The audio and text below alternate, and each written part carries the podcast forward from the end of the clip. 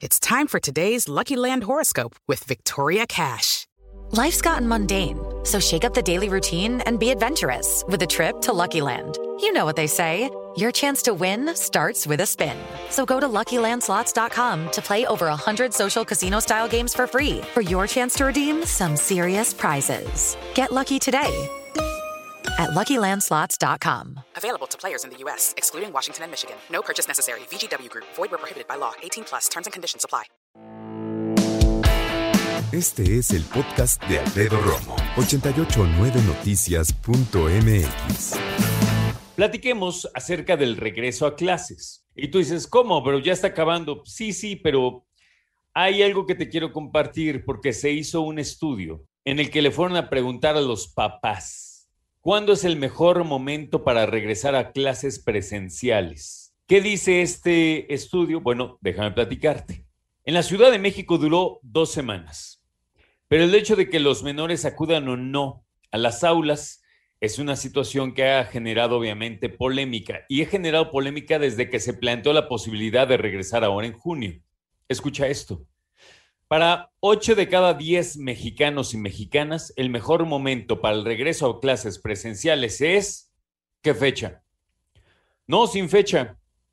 El mejor momento para el regreso a clases presenciales sería cuando los niños estén vacunados.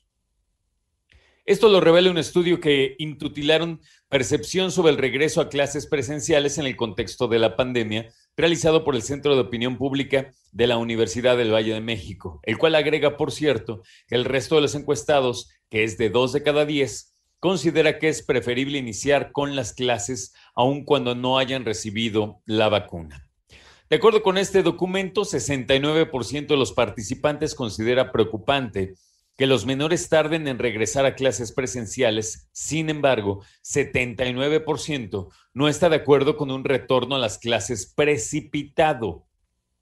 Ante la opción de que los chavos y chavas comenzaran a reincorporarse a clases presenciales desde el pasado 7 de junio, 55% de la población estimó que no era necesario apresurar este regreso y 45% dijo que ya debería suceder.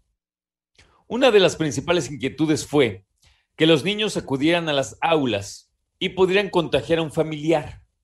A 58% de los mexicanos les pareció muy preocupante que los menores se contagiaran de COVID en la escuela y 29% lo consideró preocupante. O sea, los primeros muy preocupante y los segundos simplemente preocupante.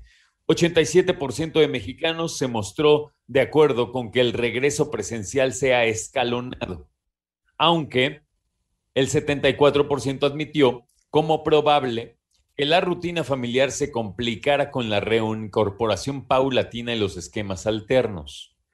Para 6 de cada 10 encuestados, no es suficiente la vacunación de maestros y personal educativo para el retorno mientras que 42% se expresó en desacuerdo, 21% totalmente en desacuerdo.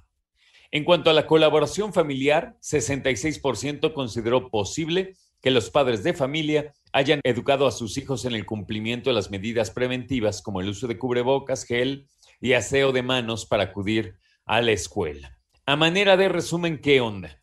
Bueno, el 80% de encuestados considera que el mejor momento para regresar a clases presenciales es una vez que los niños hayan sido vacunados. Para eso, creo yo, le falta y le falta bastantito. Pero mira, vamos a ver, ojalá me equivoque, ¿no? Ojalá me equivoque y que sea muy pronto, porque eso generaría una dinámica mucho más favorable y mucho más segura para que todos puedan regresar a la escuela. ¿Ok? Así que tus hijos, ¿qué onda? ¿Ya regresaron? ¿Van a regresar? ¿Qué plan? ¿Qué plan con las escuelas oficiales? ¿Las van a limpiar? ¿Van a ir los maestros? ¿Las van a pintar? ¿Qué onda con el agua? ¿No habían algunas? ¿Qué onda con los baños para que los niños precisamente se puedan lavar las manos constantemente? ¿Les van a poner jabón? ¿Les van a poner gel antibacterial? Y mira, la verdad es que el agua la veo difícil, ¿eh?